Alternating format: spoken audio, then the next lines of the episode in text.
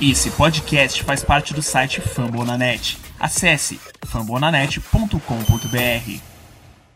10 seconds to go. 24 23 Saints. Vikings at their own 39. It's third down. Three receivers right, Thielen left. Marshawn Lattimore 12 yards from Adam. Case on a deep drop. Steps up in the pocket. He'll fire to the right side. Caught by Diggs. Stay oh, he oh, got loose. Oh, my God. 30. No 10. Touchdown. Are you kidding me? It's a Minneapolis miracle. Stephon Diggs and the Minnesota oh, Vikings God. have walked up on the New Orleans Saints. It's a 61-yard Minneapolis miracle. I can't believe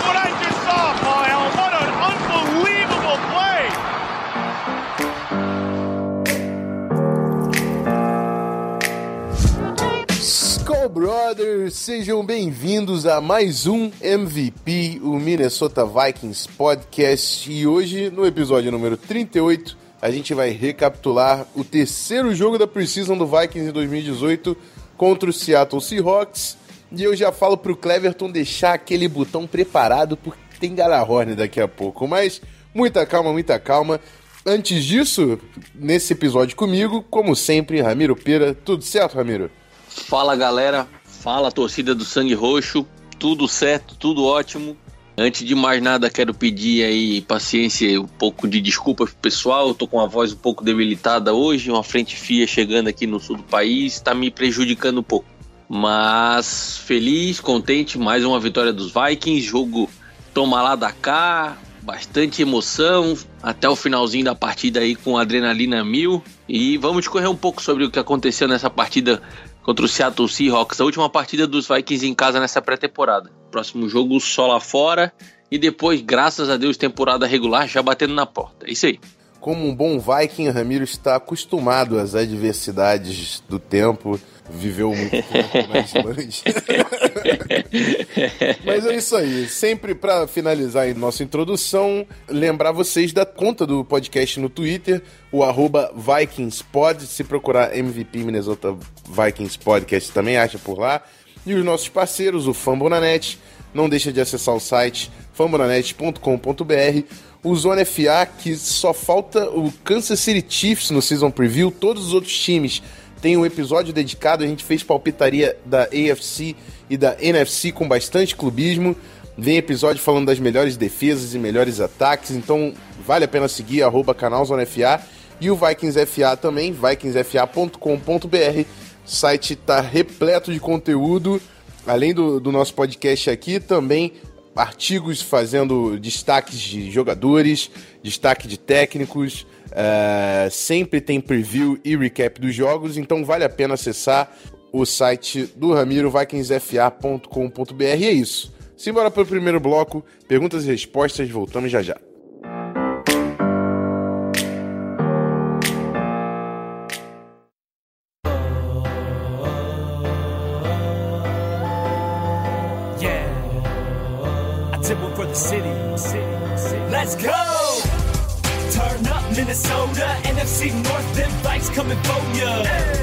Bom, vamos direto ao assunto e um assunto que a gente fala bastante com uma certa frequência, já falamos antes mesmo da temporada começar.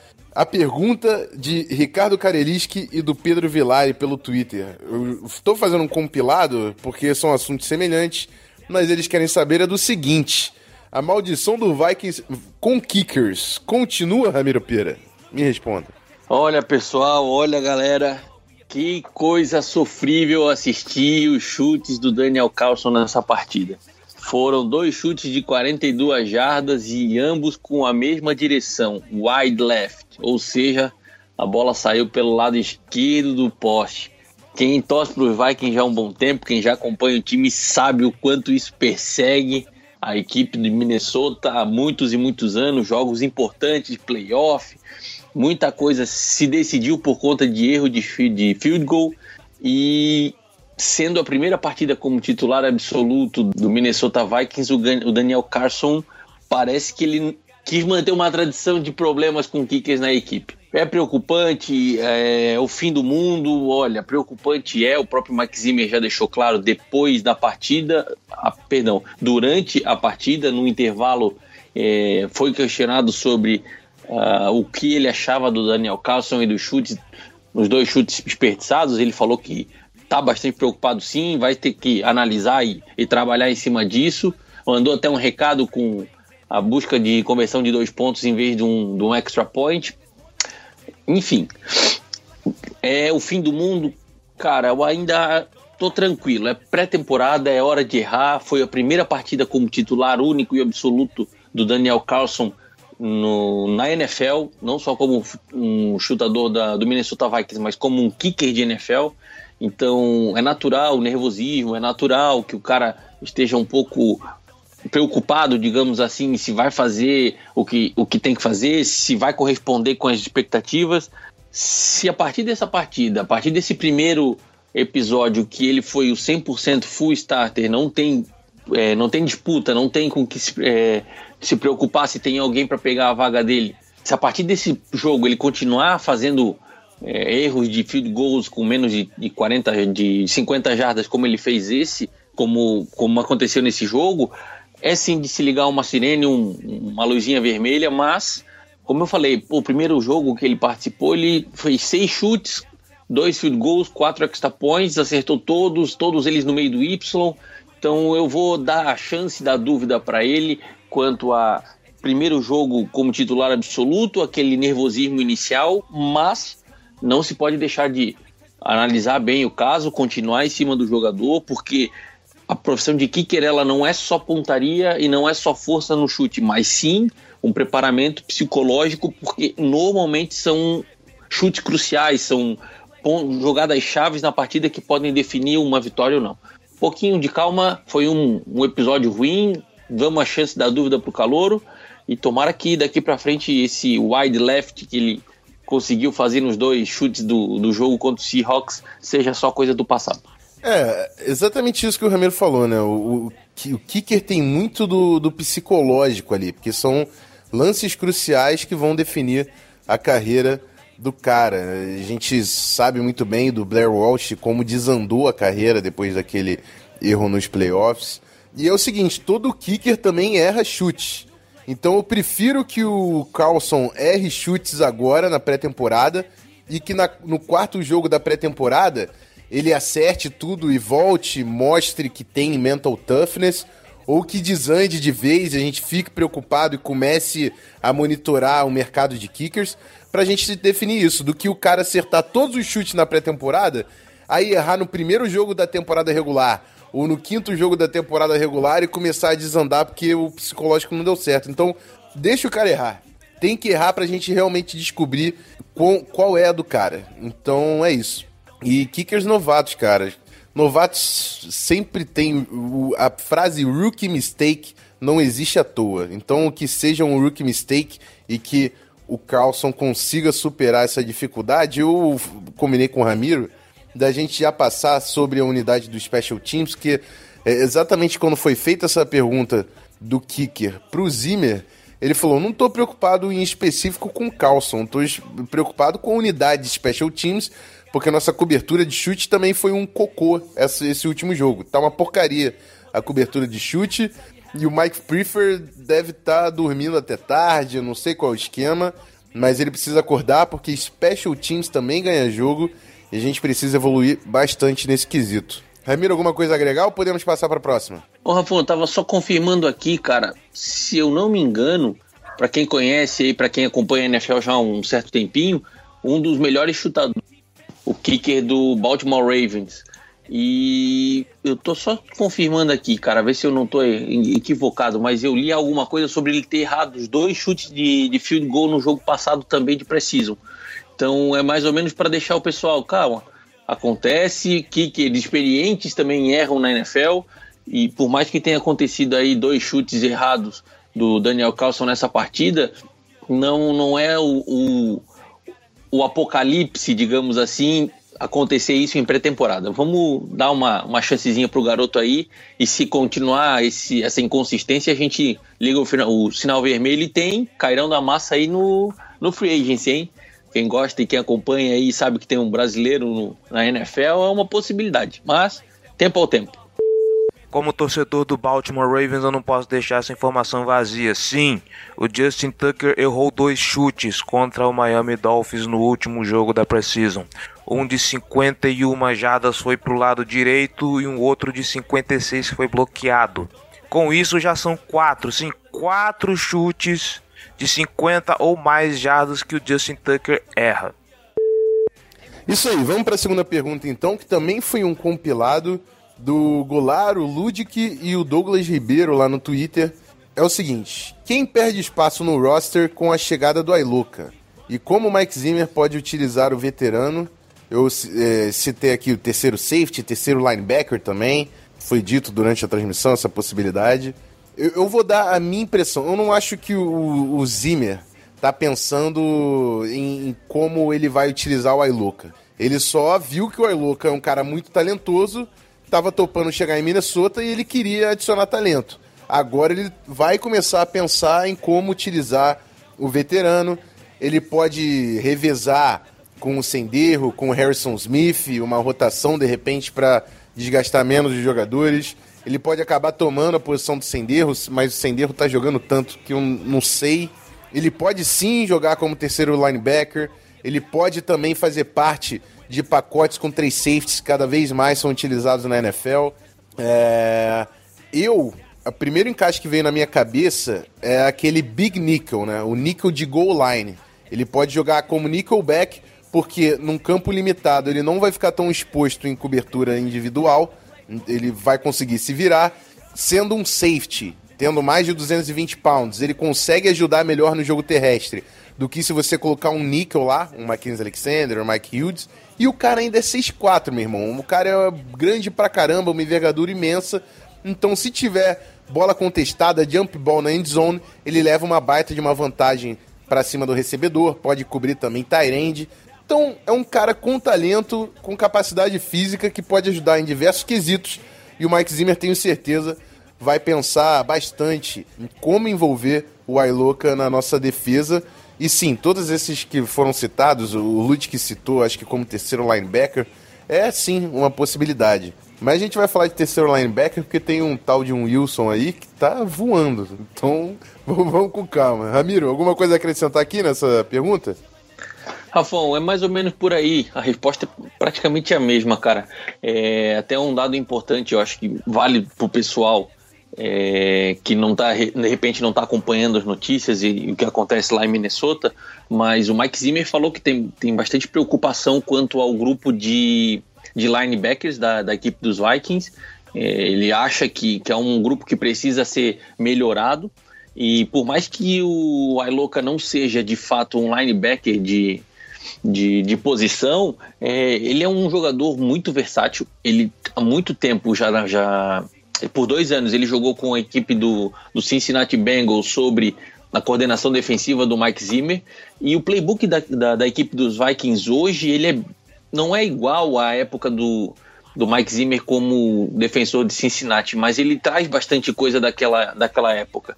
Então, nessa, nessa pequenina jornada de 48 horas do Iloka como jogador do Minnesota Vikings, ele já teve a oportunidade de pegar o playbook de 360 e poucas páginas e, e atestar isso frente às câmeras, dizendo, cara, por mais que eu tenha acabado de chegar na equipe dos Vikings, eu já conheço bem, já estou familiarizado com o playbook do Zimmer. Então é uma peça na qual o Mike Zimmer confia, já trabalhou com ele no passado e ainda com, com baixo valor agregado de mercado, ele veio ele veio para a equipe de Minnesota com um salário mínimo de veterano, vai ganhar um pouco mais de 800 mil dólares nesse um ano com os Vikings. É, é um nome de é um nome de propriedade para o Mike Zimmer se preocupar no quesito bom da coisa em como encaixar ele. Se vai jogar como seis, se vai jogar como nickel, se vai jogar como corner, vai jogar como linebacker, deixa o Mike Zimmer quebrar a cabeça lá, deixa ele fazer as tentativas dele. Nesse jogo contra o Seahawks, a gente já viu algumas mudanças táticas de posicionamento, jogador, o Anthony Barra alinhando como pass rusher, o grupo de linebackers jogando com um linebacker só. Então, cara, deixa ele fazer as tentativas e, e o trabalho dele lá para depois a gente entender como é que vai ser encaixado o iLoca. Eu não acredito que vá mudar a quantidade de, de, de snaps especificamente do Senderro. Provável que o Smith rotacione um pouco, o Senderro rotacione um pouco, o próprio Anthony Harris, que é o atual safety reserva da, da equipe dos Vikings, tem jogado bem, anotou interceptação no jogo de, dessa sexta-feira, anotou sec, então é muito mais para rechear o grupo, para rechear o corpo de jogadores da defesa dos Vikings do que tirar um jogador ou já pensar em, em, em descartar alguma peça da, da secundária da equipe. Isso aí, vamos fechar o bloco com a pergunta do Drawler, lá pelo Twitter. Com o Caio Slotter novamente jogando muito melhor que Trevor Simeon, será que ele pode assumir o papel de quarterback 2 mesmo sem ter experiência na liga?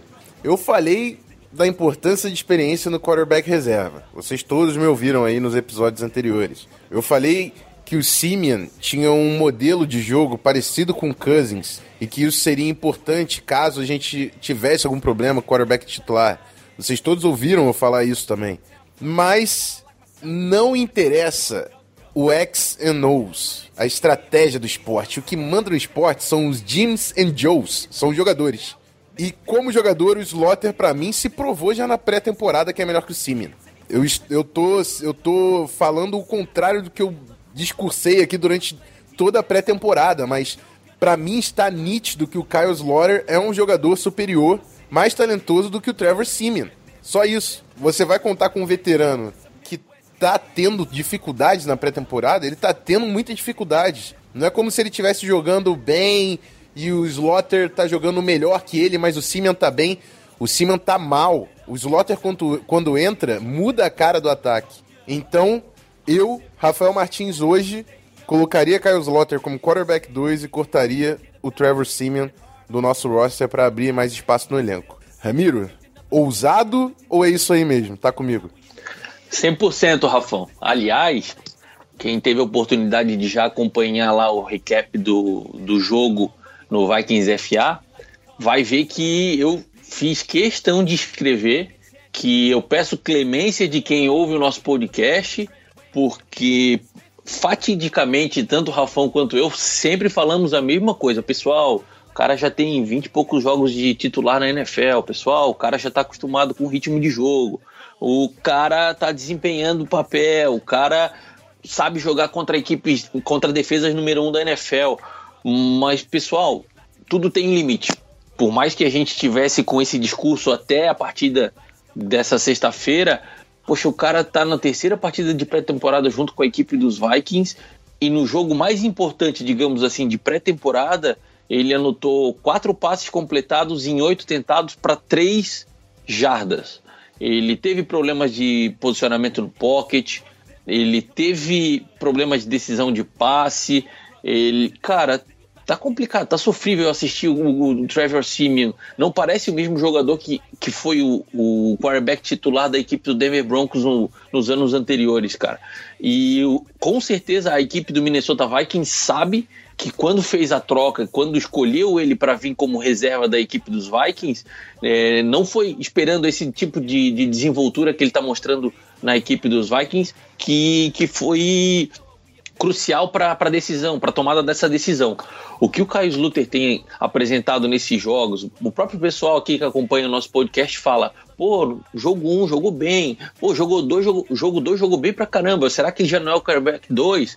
A gente ainda segurava, pontuava, não, calma lá, pera lá, equipe 3, não é o mesmo nível de jogo, não é a mesma velocidade, mas jogo após jogo, o Caio Luther tem se provado o grande quarterback que ele tem tem sido na NFL, ou a evolução que ele tem tido junto à equipe dos Vikings, até, até por isso a equipe do, do Minnesota não deixou ele ir para a Practice Squad no ano passado, já colocou ele para dentro do elenco para não perder Uh, o jogador por, por, de repente uma chamada de algum outro time. E nesse jogo específico contra o Seahawks a campanha, o drive final que ele, que ele fez de 1 minuto e 50, 1 minuto e pouco no finalzinho do jogo para selar a vitória com com passes. Cara, aquele passe que ele fez, aquele touchdown que ele lançou pro Chad Bibi, foi passe de gente grande, cara. Passe em movimento, bola bem próxima do chão, praticamente indefensável para o cornerback da equipe do Seahawks. É, ímpeto para levar a equipe no two points conversion e anotar a pontuação para dar a vitória para os Vikings. Esse tipo de, de clutch time é o que todo mundo espera de um quarterback na NFL. E o Trevor Simeon definitivamente, em tempo que ele está como quarterback dos Vikings, a gente não ouve falar isso nem em treinamento e muito menos nessas três partidas que disputou. Hoje eu tô com o Rafão, Caio Luter é quarterback 2. Aliás, tô com o Rafão e com toda a torcida da, da, do MVP aqui que já cantarolou e já falou isso, batendo no peito, que o, o Caio Luter é o quarterback 2. Tô fechado com todos eles e cara, o Trevor Simeon vai ter que procurar outro time, cara, porque tá difícil. Não tá mais jogando futebol de NFL, não. É isso aí. É, vou mandar um alô para quem não entrou na pauta, mas participou com a gente, o Ives Matheus no Facebook e no Twitter, o Matheus Henrique, o Luciano Rodrickson e o resto do pessoal, todo mundo eu entrei aqui, até porque eu coloquei três nomes na mesma pergunta, né? Enfim. Mas valeu todo mundo que participou e Bora falar de jogo, né? Bora falar de Vikings 21, 20 Seahawks no próximo bloco.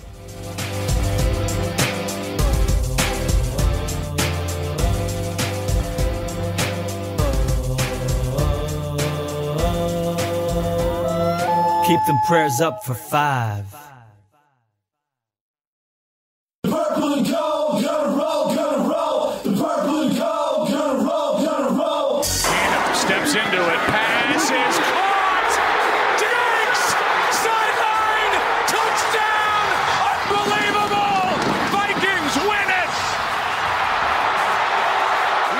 Marcus Williams here. He has a shot. I'm not sure really what he's thinking, Joe. He comes in, he's got him dialed in, and he just all he's got to do is. Let me tell you about some unfinished business. Isso aí, pessoal. Segundo bloco do episódio. E o que temos hoje? Hoje temos vitória do Vaicão e vitória do Vaicão. Tem que ter Galahorn. Cleverton, toca o Galahorn, pode tocar.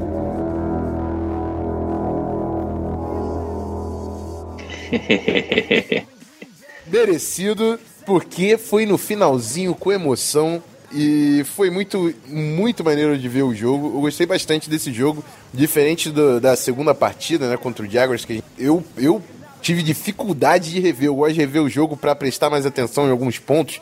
O do Jaguars foi difícil para mim. Mas esse do Seahawks eu não vi ao vivo. Eu tô gravando no sábado, o jogo foi na sexta-feira. E hoje no sábado já consegui ver duas vezes. Eu vi, eu quis ver a transmissão completa, depois dei mais uma olhada no condensado, até para conseguir falar com propriedade sem ter acompanhado ao vivo. Mas é isso aí. Vamos começar com o ataque. Eu, eu, eu, eu, Ramiro, eu separei aqui jogo aéreo, jogo corrido, como eu tinha feito, mas eu vou fazer diferente dessa vez. Vamos falar do primeiro time e do segundo time. Começando pelo primeiro time, o time titular. Vimos muito pouco do Dalvin Cook né? Foram duas ou três carregadas, quase nenhuma jarda. É, o time titular se manteve em campo, mas o Latavius Murray assumiu. O Zimmer está sendo extremamente conservador, mas eu espero que Dalvin Cook esteja 100% para jogar na, na estreia. O Latavius, por outro lado, foi importante, teve um jogo bom para recuperar a brincadeira que ele fez, a palhaçada que ele fez no segundo jogo contra o Jaguars teve bons avanços, teve o touchdown na goal line.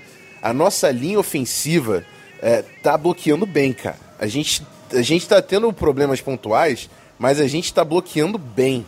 E, e eu vou esperar o Ramiro fazer um, um, comentário. Ramiro, peço até que você comece a avaliar o Kirk Cousins e as conexões que ele fez durante o jogo para passar do jogo corrido. E depois eu vou falar da linha ofensiva, mas toca aí, Ramiro, primeiro.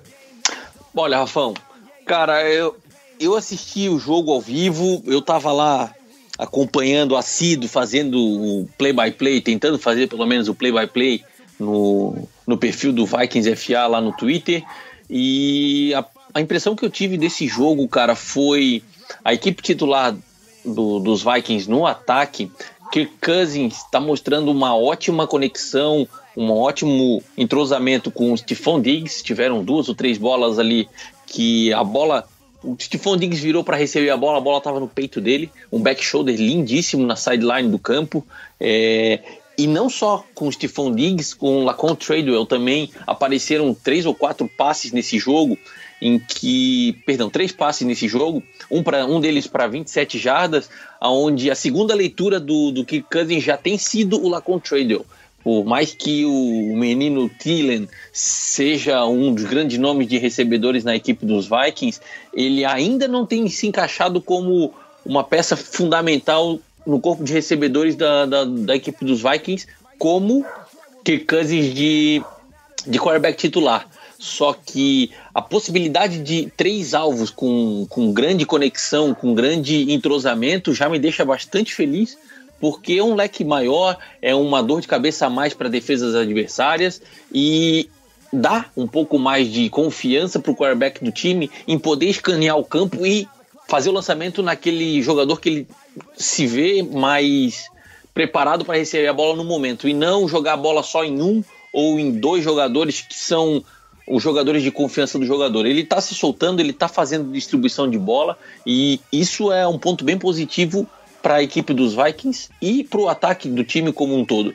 porque foi algo um pouco deficitário enquanto ano passado, enquanto Case Keenan como quarterback, ele praticamente jogava a bola ou no Stephon Diggs ou no Adam Thielen. Ele não tinha uma leitura completa do corpo de recebedores e acabava sendo um pouco até tendencioso nos passes dele.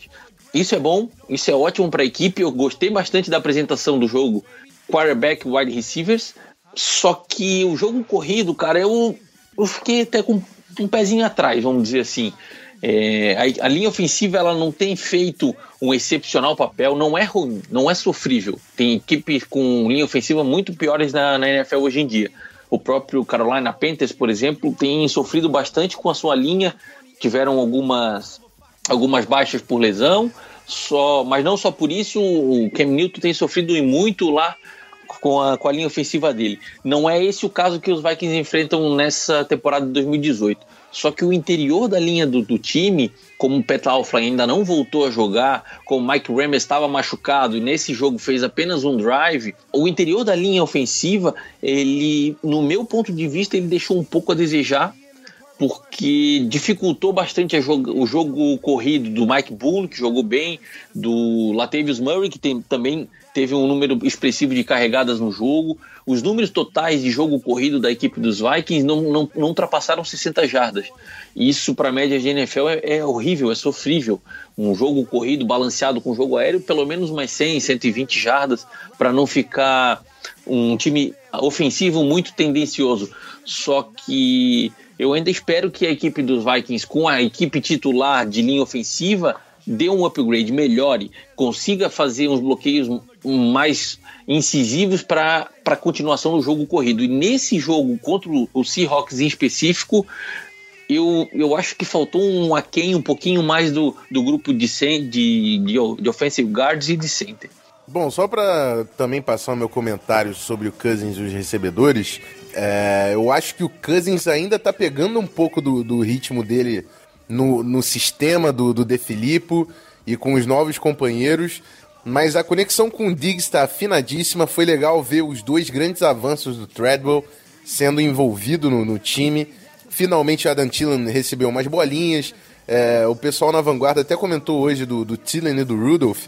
Mas o Tiller e o Rudolph não precisam se provar, os caras já se provaram nesse time. Então é legal ver o Treadwell sendo envolvido, porque é mais uma arma que pode gerar aí. Então, gostei do, do Cousins overall, não, não foi a melhor partida dele, mas é um cara consistente, tem, tende a evoluir dentro do sistema e afinar ainda mais esse ataque junto com o De Filippo. E aí vamos à linha ofensiva. Eu tô gostando da linha ofensiva, eu tô gostando do sistema de bloqueio que a gente está utilizando. A gente está colocando nossos jogadores em movimentos, em movimento, o que é, ajuda a nossa linha ofensiva, que é muito atlética, mas não é das mais fortes.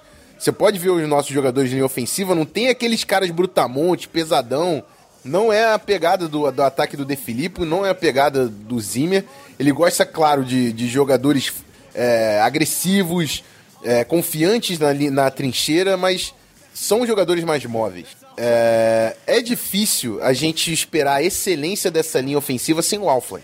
Mesmo no ano passado, quando a gente jogava sem o Alflin, a gente ficava muito preocupado. O Alfland já se estabeleceu como uma peça muito importante nessa linha. Então, contando que a gente está sem o Alfland, eu acho que a gente está superando em muitas expectativas. A gente tinha muita preocupação na posição de right tackle, se o Rashad Hill ia dar conta. E por algum acaso aí, nossa front office extremamente competente achou o menino Brian O'Neill que tá jogando muito bem todos os jogos. E eu não duvido nada que esse cara acabe se tornando titular durante a temporada. O Rashad Hill é um veterano, a gente sabe que o Zimmer normalmente dá preferência aos veteranos, mas o Brian O'Neill tá jogando muito bem, muito bem, num nível alto. Então, posição de right tackle, a gente tem até depth hoje. É claro que a gente não tem um nome playmaker, mas a gente tem duas opções sólidas. De uma das posições de guarda a gente também estabeleceu, vai estabelecer com o Mark Rammers. Teve lesão aí na pré-temporada, não jogou muito, muito, não teve muito volume de snaps, mas sem dúvidas ele é um dos nossos guards. A posição de center a gente vai enfrentar muitos problemas se o Alpha não ficar saudável para a primeira temporada, para o primeiro jogo da temporada regular. E não tem muito para onde correr. Acredito que vai ser Cornelius Ellison, a não ser que sobre um veterano aí nos cortes. E ele deu uma de Ailoca, igual o, o, o George Ailoca, e assine com a gente. Seria uma baita de uma surpresa, mas enfim, por enquanto é Alflin. A gente tem que contar com a recuperação do Alflin. O Edison não, tá, não foi horroroso contra o Seahawks, igual foi com o Jaguars, mas está longe de ser uma, uma opção consistente e confiável. Tom Compton, eu não tô entendendo. Para mim tem que ser Denis Isidora. Denis Isidora, Mike Rammers. Eu acabei de colocar no grupo da Vanguarda, o Ramiro, não sei se já viu. A, pra mim, a linha titular tem que ser Reef, Isidora, é, Pat Alflin, Mike Rammers e eu tô no bonde do Brian O'Neill de right tackle titular. E eu vou para cima com essa linha e boto fé que a gente vai se dar bem com essa unidade titular. Vamos ver o que, que o, o Zimmer vai fazer, né? Vamos ver os cortes. Esse último jogo da, da pré-temporada é extremamente importante para entender melhor esse segundo grupo aí de linha ofensiva, quem vai ser titular e quem vai ser reserva. E mas eu acho que pro cenário que a gente entrou na temporada, contando com a lesão do Alflin, a gente está tendo uma performance bem legal com a linha ofensiva. Vamos falar do segundo time do ataque, Ramiro? Trevor Simeon, enfim, fez muito pouco no jogo. O Mike Boone teve outra partida consistente. Eu, eu acho incrível como o Mike Boone parece que não tem jogada negativa com o cara.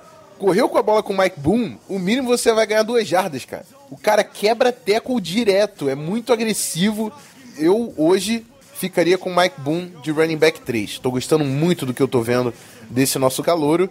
E aí teve a dupla da, da, da vitória, que foi Kyle Slaughter e Chad Bibi, e eu vou deixar você comentar, desenvolver o que, que foi assistir essa dupla, Ramiro.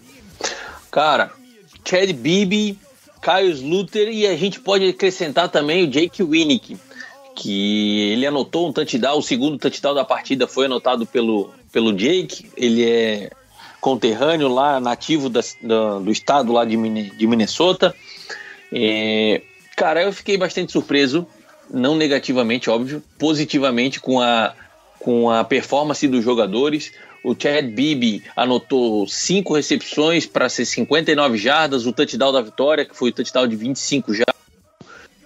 O Jake Winnie, que por mais que ele não tenha tido várias jogadas, vários momentos dentro da partida, o touchdown de uma, de uma jarda para botar o time no empate junto à equipe do Seahawks foi dele. A conversão de two point, de extra point, de dois pontos extras, foi ele quem converteu também para selar a virada e a vitória da equipe dos Vikings.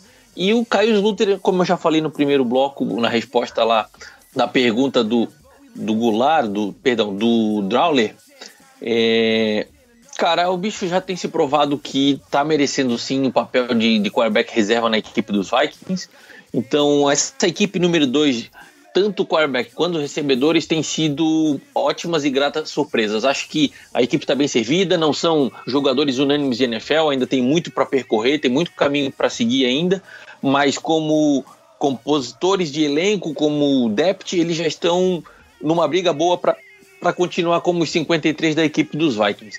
É, adicionando ao jogo corrido que o, que o Rafão falou sobre o Mike Boone, é, é impressionante a, a a força física que esse jogador tem, a habilidade que ele tem de quebrar tackles. Teve um lance mesmo que não me sai da cabeça, que foi um cut move que ele fez para a esquerda. Eu acho que o linebacker do, do Seahawks está até agora procurando o Mike Boone, porque ele passou direto da jogada. E com esse cortezinho específico, o Mike Boone deve ter ganhado mais umas duas ou três jardas aí no jogo para a equipe dos Vikings. Tô fechado com o Rafão também. Acho que a perder a posição de running back 3 é do Mike Boone. Se o Rock Thomas ou se o Mac Brown, que ainda está machucado e não foi relacionado no jogo, quiserem aparecer no elenco dos 53 dos Vikings, eles vão ter que fazer uma, uma apresentação de gala especial no jogo contra o Titans da próxima semana, porque o Mike Boone provou que tem valor sim para elenco do, da equipe dos Vikings. A gente está falando de quem entra no elenco, quem sai. É... Programa que vem, já bati aqui com o Ramiro, provavelmente vamos fazer a nossa projeção logo após o jogo do roster final, junto com o recap. E provavelmente isso vai causar com que a gente corte o bloco de perguntas e respostas. Já é, peço a compreensão da torcida com antecedência e, e já dou o spoiler que Chad Bibi tá no, no, no elenco final. e é isso, né? Tem alguma coisa mais de, de ataque, Ramiro? Não, acho que era, era isso, Rafão. Passando bem, né? Vamos falar da Opa. defesa. É, primeira unidade de defesa, eu não tenho muito a falar. A gente tomou algumas, algumas corridas pelo meio. E o próprio Mike Zimmer falou porque foram jogadas de, encaixadas no que o, o Zimmer estava fazendo durante a pré-temporada. Durante a pré-temporada, os times normalmente jogam com 25% do playbook, não abrem muito playbook e mantêm as mesmas jogadas. E, por isso eles não fazem muito game plan para atacar as jogadas que o adversário está fazendo, porque eles querem avaliar a capacidade individual dos jogadores. Eles querem testar as jogadas dentro de cada jogador, eles não pensam muito no adversário, porque o foco na pré-temporada é o elenco. Mas o Seahawks não fez isso. O Seahawks veio com jogadas que não, não tinha feito nas duas primeiras semanas da pré-temporada, especialmente para atacar a defesa do Zimmer na pré-temporada. Então, é, pareceu que o Sheldon Richardson foi foi tratorado, mas foram jogadas de trap já pensando no que no, no esquema que o Zimmer estava utilizando para defender então, assim, é óbvio que você não quer isso, mas não, não acho que foi um jogo horroroso da defesa. Teve, tivemos algumas, alguns problemas. Mas aí tem é, é, falta jogadas de playbook, a gente não fez gameplay, a gente não faz gameplay na pré-temporada. Então isso não vai acontecer na temporada regular, não fiquem preocupados. Continuo confiante com a nossa defesa, a gente jogou sem os nossos níqueis, né? O que também é uma, um agravante mas não vi nada de muito preocupante no primeiro time de defesa. Daniel Hunter vai ser um monstro essa temporada, dá pra ver. Linval Joseph continua dominante. A gente viu o Anthony Barr bastante como Ed Rusher, né? É um teste do Zimmer, não sei se vai continuar na temporada, mas ele jogou como defensive end. E foi isso, não tivemos grandes surpresas, mas tivemos jogadas dominantes. O Russell Wilson parecia muito, muitas vezes sem ter opção, sem ter saída. A defesa do Zimmer vem com tudo de novo para 2018. Ramiro, quais são suas observações do primeiro time de defesa? Olha, pessoal, para quem não acompanha todas as outras equipes na NFL, é, a gente mais ou menos tenta estudar um pouquinho de cada jogo, de cada time. E a equipe do Seahawks, eles já é um, uns dois, três anos, eles estão enfrentando um problema sério que é de linha ofensiva. E o Russell Wilson, após a partida, ele veio com uma declaração dizendo que nesse jogo contra a equipe do Minnesota Vikings, a linha ofensiva não foi nem um pouco um problema para ele, como ele tinha tido nos outros jogos de pré-temporada. O que, que isso quer dizer? Assim como o Rafão explicou agora há pouco, claramente a equipe do Seahawks se preparou para jogar contra a defesa do Mike Zimmer.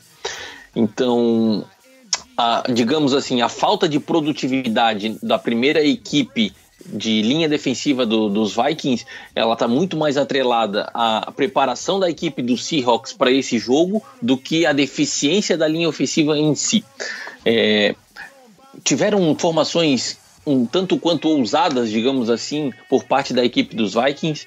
É, eu lembro de ter visto uma ou duas vezes a linha defensiva alinhada com Daniel Hunter, com o Brian Robinson como defensive tackle, o Sheldon Richardson como o three tech e o, o Anthony Barr como outro defensive end. Então, quatro jogadores que, que montaram uma linha defensiva não usual para conversões de, de terceira descida da, dos ataques adversários. Isso prova que o Mike Zimmer está usando muito mais esses jogos de pré-temporada para fazer um para fazer os testes, para alinhar o que, que o jogador pode contribuir na formação que ele desejar durante a temporada regular, do que é, uma preocupação em si com o time defensivo dos Vikings. Cara, a equipe dos Vikings no ano passado foi discutivelmente a melhor, ou pelo menos entre as três melhores da NFL. É natural, é óbvio que todas as equipes da, da liga estejam a, a assistindo e olhando os tapes da, da equipe dos Vikings para se preparar, para entender o como joga a defesa do Mike Zimmer. Então, o mínimo possível de, de, de jogadas de playbook durante esses jogos de pré-temporada é o que o Mike Zimmer vai deixar à disposição das outras equipes. Não fico preocupado, não estou é, descontente com a, com a eficiência da equipe. E, cara, Daniel Hunter, Eric Kendrick jogou muito bem, a nossa secundária jogou muito bem. Pontualmente, um ou outro jogador erraram em algum, algumas jogadas, mas como um grupo, como um todo, a equipe dos Vikings, principalmente na parte defensiva, vai ser a equipe a ser batida, vai ser a equipe a ser destronada da posição de melhor da NFL em 2018 também. É isso aí. É, na segunda unidade teve sec do David Perry, primeiro sec dele com a jersey do Vikings. É, a se, nossa segunda linha, nossa segunda DL tá jogando muito bem, cara. Tayshon Bauer e o Weatherly, para mim, claramente são os dois defensive ends reservas. A gente tá vendo o Brian Robinson rodar, ele jogou com o primeiro time, mas o Bauer e o Weatherly continuam fazendo jogadas todos os jogos, cara. É absurdo que os caras estão jogando. Jalil Johnson, a mesma coisa. Eric Wilson, olha só, eu vou falar o seguinte: se o Zimmer não colocar Eric Wilson para jogar, Tishon Bauer e Steven Weatherly para jogar e para rodar com o primeiro time, ele vai ser extremamente contrastante com o discurso dele, porque ele tá tendo talento para rodar. Os caras estão jogando muito bem na pré-temporada. O Eric Wilson tá voando. Jalil Johnson jogando muito bem. Tayshon Bauer e Weatherly direto no backfield. Esses caras têm que entrar e aliviar um pouco a carga do Griffin, do Hunter, botar uma pressão no Gideon, enfim. Eu tô gostando muito do segundo time de defesa. Teve sec do Anthony Harris, teve a interceptação do Anthony Harris que foi com a marcação do Ailoka. Era o George Ailoka que estava na marcação, conseguiu tipar a bola pro Anthony Harris pegar. Então, a gente tem muito talento na secundária. É, falando de. A gente estava falando aí de, de, elenco, né? O Anthony Harris tem duas interceptações e dois sacks já na pré-temporada. A chegada do Ailuka, obviamente, ele faz elenco. Parece que o Curse é o homem fora dessa equação. Mas vamos ver. E eu acho que o Holton Hill também não vai fazer, não vai fazer roster, cara.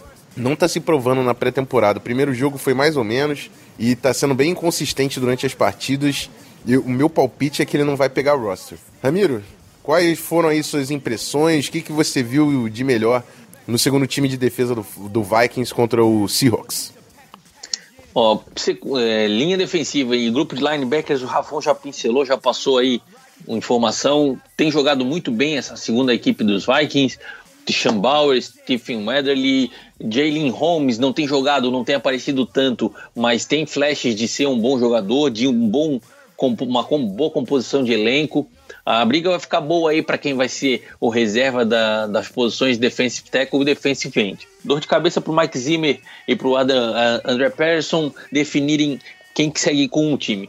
Agora, falando em secundária, cara, eu fiz uma, uma constatação e uma afirmação no grupo do, do pessoal lá da Vanguarda hoje que Harrison Smith, Andrew Senderro, Anthony Harris, George Iloka e Jaron Kersey, cinco safeties.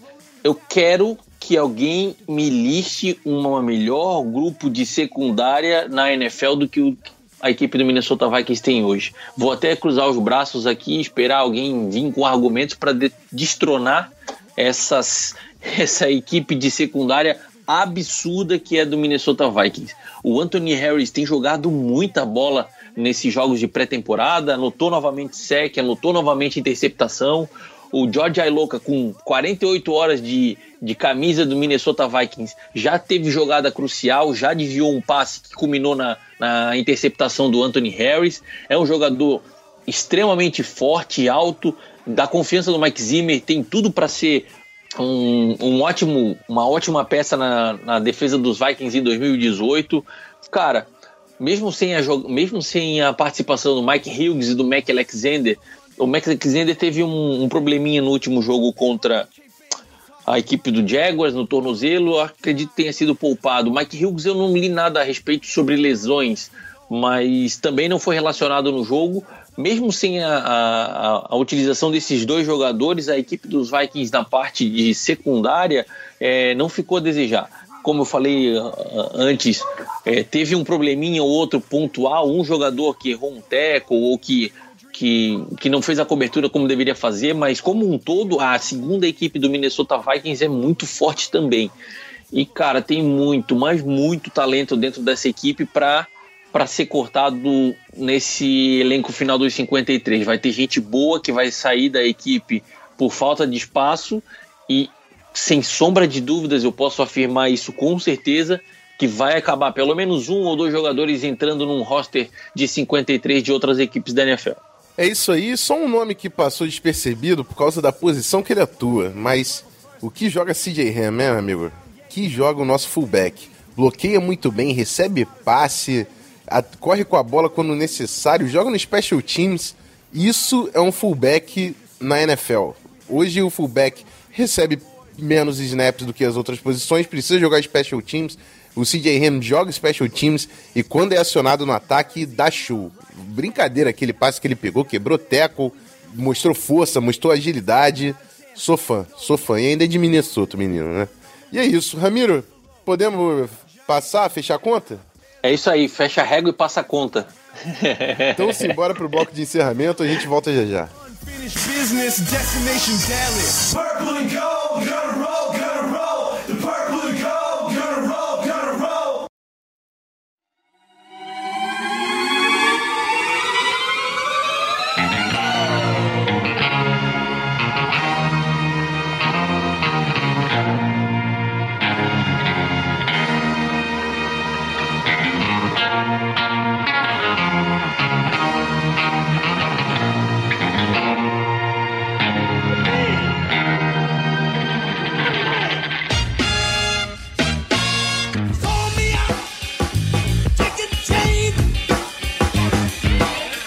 isso aí, rapaziada. Final de mais um MVP. Mais um MVP com vitória.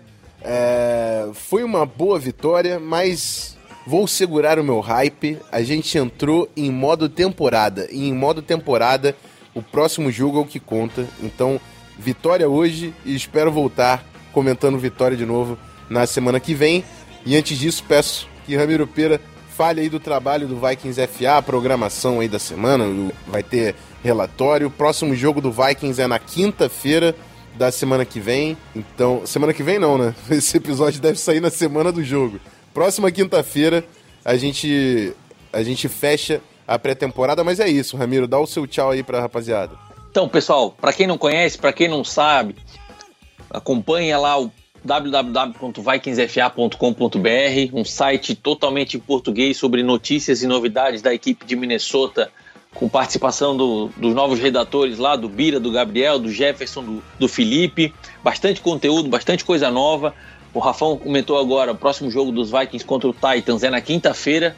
Então na quarta-feira a gente já vai ter preview da partida lá no, no, no vikingsfa.com.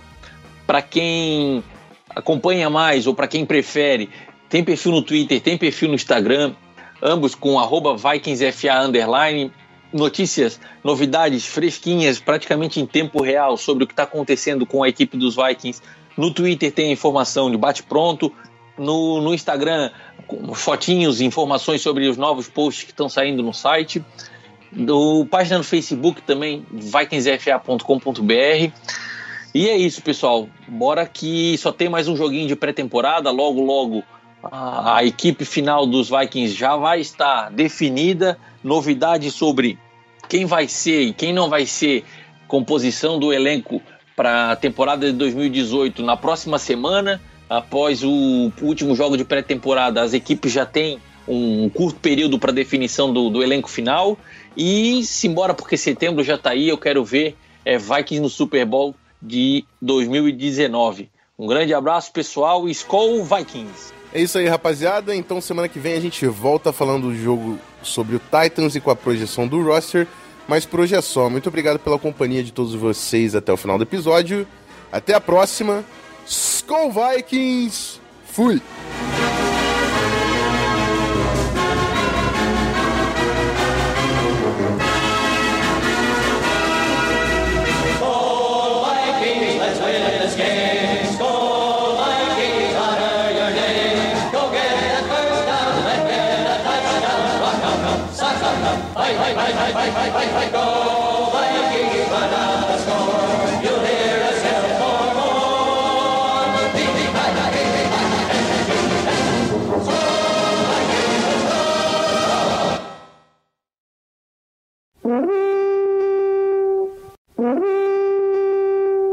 Mm-hmm.